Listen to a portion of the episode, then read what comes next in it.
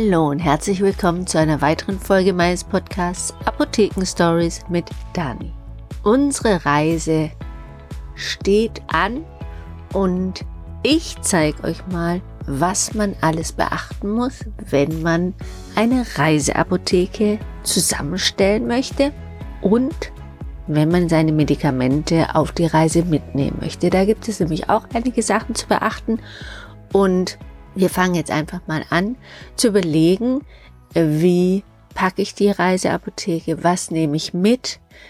Da gibt es nämlich ein paar Dinge, die sind für jeden ideal und es gibt aber auch einzelne Sachen, die sind wirklich individuell. Und wie ihr das Richtige für euch rausfindet, da gibt es einen Trick, denn, oder was heißt Trick? Ähm, eigentlich ist ganz einfach, aber ihr könnt euch das ganz gut merken. Wenn ihr mal an eurem Körper von oben nach unten durchgeht, am Kopf anfangt, an den Haaren vielleicht anfangt und dort schaut, was brauche ich alles. Die Haare, klar, brauchen Shampoo, das ist keine Reiseapotheke, sondern das gehört einfach so dazu. Manche verlassen sich auch auf die schönen Shampoos und Duschgele in den jeweiligen Orten oder in den jeweiligen Hotels, besser gesagt. Und dann geht es aber gleich weiter am Gehirn, der obere Teil des Kopfes, da haben wir nämlich Kopfschmerzen. Es gibt ganz, ganz wenig Leute, die noch nie Kopfschmerzen hatten. Mein Kommilitone ist so ein Fall und ähm, finde ich eigentlich echt toll.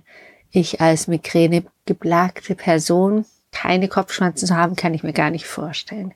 Trotzdem sollte man was dabei haben für sich selber oder die Familie, ein Kopfschmerz oder Schmerzpräparat, Paracetamol, Ibuprofen, je nachdem, was euch gut tut. Lasst euch in der Apotheke beraten.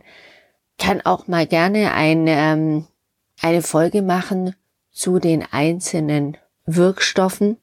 Wenn euch das gefällt, sagt mir gerne mal Bescheid. Aber jetzt ganz allgemein gehalten, lasst ihr euch von eurer Apotheke vor Ort beraten, was für euch am geschicktesten und sinnvollsten ist. Nach dem Kopf kommen weiter runter die Augen.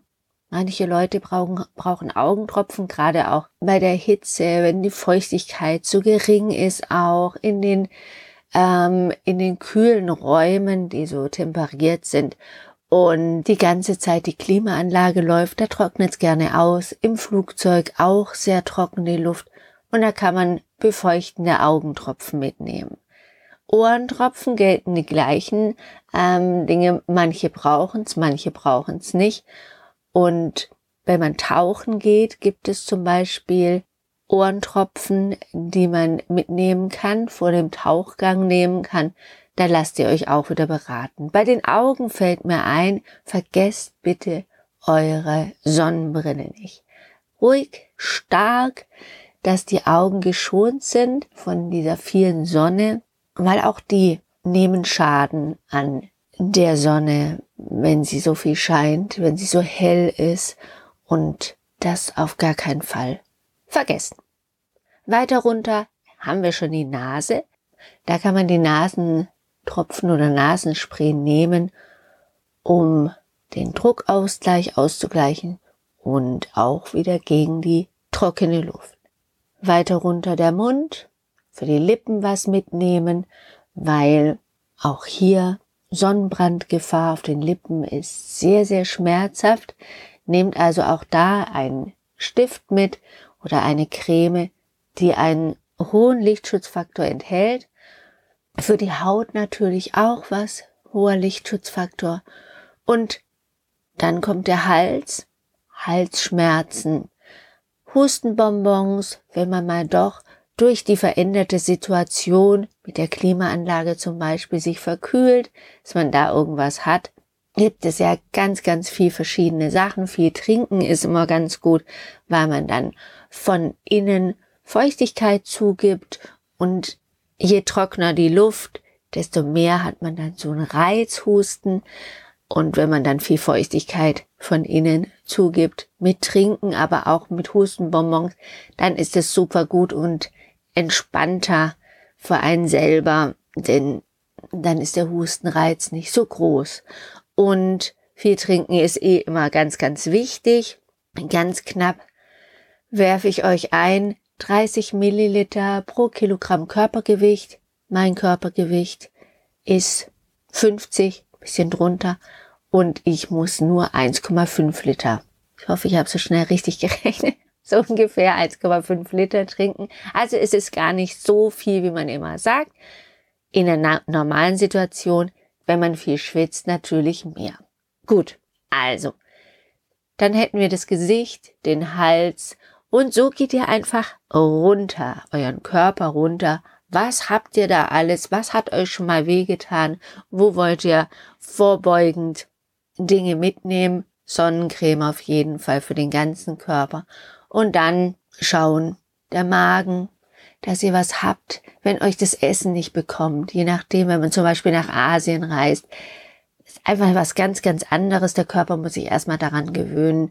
Dann neben dem ba Magen, beziehungsweise nach dem Magen fängt ja gleich der Darm an, kann man an Durchfall denken.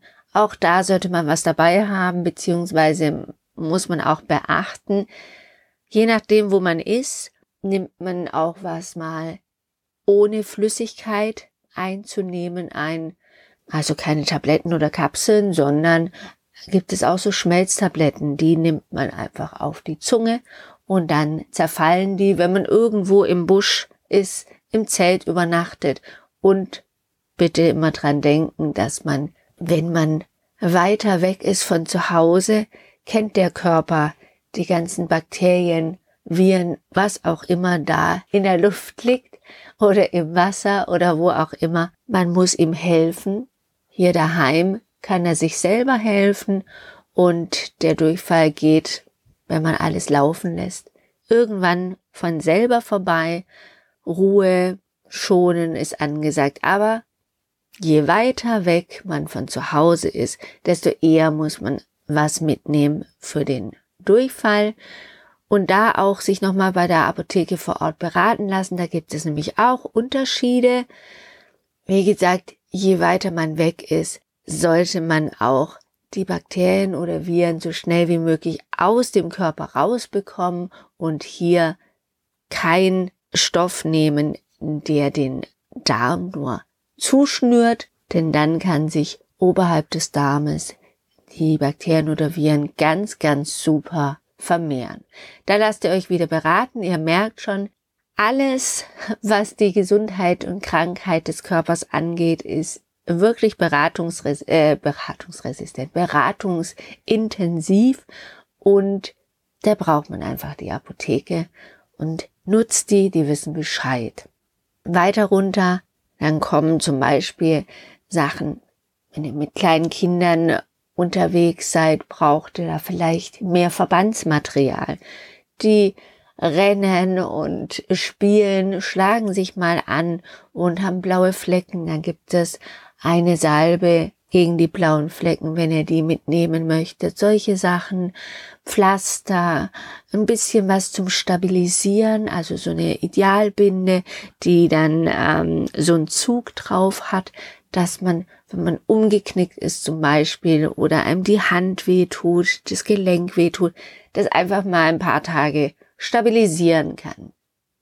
Fußpilz ist auch eine Sache, die im Urlaub gerne passieren kann, denn wenn man da im Hotelpool rumläuft, wo alle anderen Leute rumlaufen, da müsst ihr auf jeden Fall auch auf eure Füße achten und wenn es juckt, dann nehmt euch bitte eine Salbe oder ein Spray mit, da gibt's ja auch ganz, ganz viele Möglichkeiten. Wenn man ansonsten auch unter Blasenentzündung leidet, wenn man viel jetzt am Meer ist, sich vielleicht ein bisschen verkühlt, auch sowas für den Ernstfall oder für den Notfall dabei haben, wenn dann die Schmerzen auftreten, für den Notfall sozusagen. Also, damit man gleich was hat, ein Schmerzmittel nimmt, was anderes für die Blasenentzündung und was auf jeden Fall auch noch wichtig ist, ansonsten Schmerzmittel, Fiebermittel, was ihr braucht, ein Fieberthermometer kann auch hilfreich sein, Desinfektionsmittel, Hygienemittel und ja, das fällt mir jetzt so spontan zu allem ein. Wichtig oder eine gute Idee ist, sich von oben bis unten mal durchzugucken in Gedanken und zu überlegen, was brauche ich, damit man nichts vergisst. Und ganz, ganz wichtig, nehmt die Sachen mit, die ihr persönlich braucht. Also wenn ihr eine Krankheit habt und müsst dafür Medikamente nehmen, dann nehmt es mit. Wenn ihr eine Woche im Urlaub seid, nehmt nicht nur für diese Woche mit, sondern nehmt ruhig für anderthalb Wochen mit. So mache ich das immer wenn man nicht an dem Tag loskommt, weil irgendwas sich verschiebt und man muss einen Tag länger bleiben, man weiß nie, was passiert, man sitzt am Flughafen fest oder was auch immer, dann habt ihr noch Notreserve-Tabletten dabei, das ist auch immer ganz wichtig. Und da wären wir jetzt schon bei dem Thema Reisen mit Medikamenten. Wo tue ich die denn unterbringen? Wo bringe ich die denn unter? Nicht, nicht mit tu. Hat mir meine Mama immer gesagt. Tun, tun wir nicht. Hm. Okay, hat sie ja recht, aber manchmal fällt mir das noch schwer. Und ja, ich reise mit Medikamenten und fahre oder fliege mit dem Zug fahren, mit dem Auto fahren, mit dem Flugzeug fliegen. Wenn euch ein Piepsen auffällt, dann wasche ich gerade ganz, ganz viel für meine Reise und der Trockner ist fertig. Also, lasst euch da nicht stören. Wir reisen mit unserer Reiseapotheke und sorgen dafür, dass alle Medikamente kühl gelagert werden. Die Medikamente brauchen maximal 25 Grad, gerne auch weniger, nicht zu kalt und auf gar keinen Fall einfrieren. Schaut, was braucht ihr?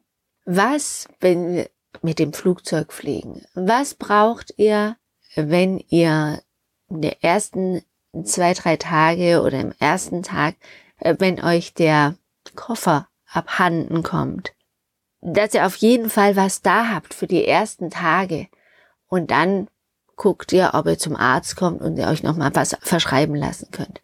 Deswegen immer was ins Handgepäck, wenn das geht. Im Flugzeug ist es ja immer ziemlich kühl, im Auto eher heiß. Da guckt ihr, wo kriegt ihr das am besten unter, dass es nicht so heiß wird. Und dann geht ihr und nehmt eure Sachen am besten im Flugzeug in den Koffer, wenn es geht. Und im Koffer wird es ja unten im Bauch der Maschine gelagert während dem Flug und da ist es kalt. Also auch da wieder bedenken, darf das wirklich so eiskalt sein oder nicht? Da informiert ihr euch, wie kalt ist es im Flugzeug, das weiß ich jetzt auswendig nicht, aber es ist sehr kalt und kann das euer Medikament ab oder nicht.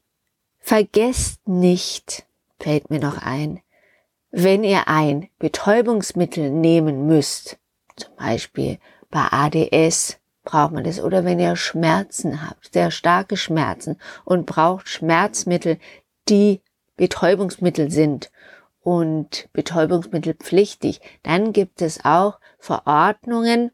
Ihr dürft sie mitnehmen, ihr dürft aber auch nur eine bestimmte Anzahl von Tabletten mitnehmen und ein Tipp von mir. Es gibt die Möglichkeit in der Apotheke ein Formular zu bekommen oder es könnt ihr euch auch runterladen. Und das füllt ihr aus, damit, wenn ihr angehalten werdet, das dokumentieren könnt, dass ihr diese Medikamente braucht. Weil sonst bekommt ihr Ärger am Flugplatz oder am Flughafen, am Zoll. Man zieht euch raus und das ist auch sehr, sehr unangenehm. Deswegen mindestens ein Dokument, das Rezept lasst euch das kopieren und nehmt dann auch den. Ja, eigentlich reicht das Rezept. Ihr braucht nicht unbedingt den Kassenzettel dazu. Nimmt das Rezept in Kopie mit. Meisten aber die Apotheken machen das eigentlich schon gerne, dass sie euch das schnell kopieren lassen.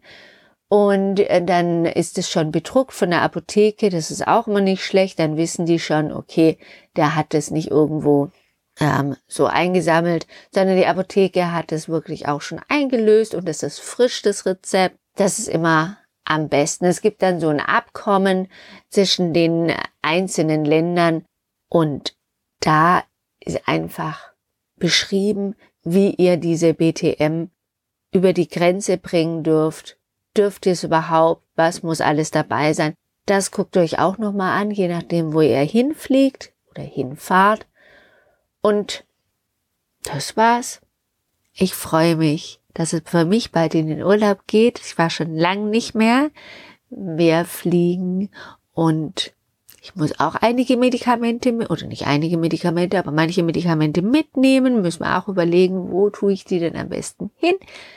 Google auch nochmal, wie kalt ist es denn im Flugzeugrumpf. Und dann hm, geht's los. Ich wünsche euch ganz, ganz viel Spaß, wo immer ihr seid, wo immer ihr das hört, ob ihr schon im Urlaub seid, dann guckt mal auf dem Rückflug, habt ihr denn alles richtig gemacht? Macht es jetzt besser? Nehmt eure Medikamente richtig mit. Diejenigen, die schon wieder zurück sind und nicht mehr in den Urlaub fliegen, für die ist es aber auf jeden Fall interessant für die nächste Zeit, wenn ihr das nächste Mal in den Urlaub fahrt oder fliegt. Und ja, dann habt eine schöne Woche einen schönen Tag und wir hören uns nächste Woche wieder. Macht's gut. Tschüss.